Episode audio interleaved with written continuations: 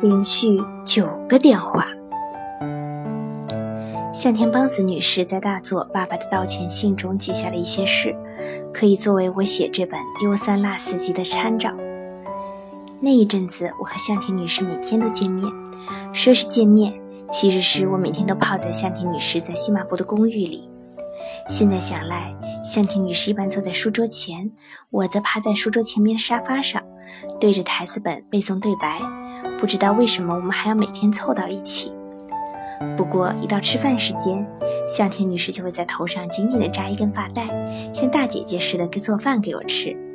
她主要做日本饭，比如飞鱼的鱼松、油泼生葱、生姜拌豆角等。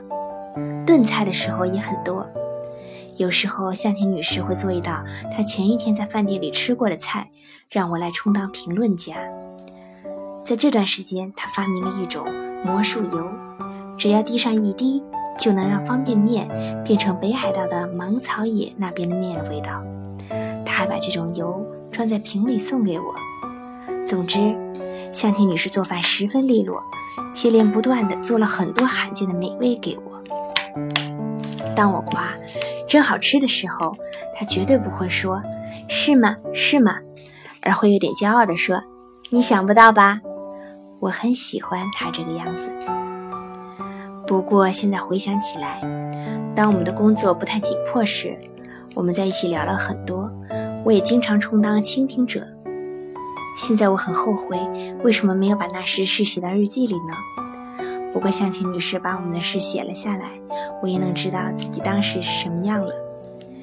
下面说的是向田女士安装了当时还很罕见的留言电话时的一件趣事。有人居然用整整一分钟时间还不能把事说完，还要再打第二遍电话进行第二张专辑的录制，真是很有趣。这就是黑柳彻子。向田吗？我是黑柳。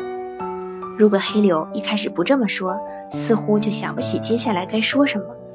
他快言快语地说完这句开场白，接下来就更快了。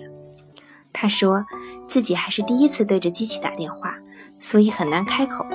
如果语气很有感情的话，感觉很别扭；可是如果像播新闻那样说，感觉也很怪。究竟该怎么说呢？真是让人拿不定主意。黑柳这么说着，一分钟过去了。电话切断了，接着他又打了一次电话。夏田吗？我是黑柳。黑柳用同一个调子进行了开场白，说现在接着刚才的话头继续说。录音电话只有一分钟时间，实在是太短了。难道别人都能用一分钟把话说完吗？大家可真聪明啊，我就不行，一分钟可没法把话说完。黑柳说了这些，一分钟又过去了。于是又是那句开场白：“向田吗？我是黑柳。”他说：“现在他在 NHK 录制室的副调节室里给我打电话。由于自己一个劲儿的在说，大家都朝他那边看，觉得查克是不是出了什么毛病？”黑柳做了这番说明，电话又切断了。就这样，黑柳一共来了九个电话，快言快语的说了九分钟，最后说。具体的事等以后和我见面再说。把这九个电话连起来听，真是让人快乐无比的九分钟秀啊！我觉得这么好的脱口秀不应该由我一个人来欣赏，于是自作主张。每当导演们来讨论节目的时候，或者有客人来的时候，我就把这盘录音带放给他们听，作为我的招待节目之一。黑柳姑娘的一个人连续打柳九次电话的记录。现在还无人打破。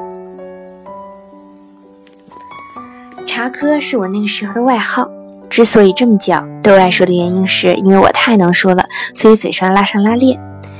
其实本来不是这样的，实际情况是我在接受 H.K 广播剧团的考试时，朗读的是芥川龙之介的合同，其中有一个合同叫茶科，我很喜欢那个合同，而且也为了练习朗读，所以总是念叨着。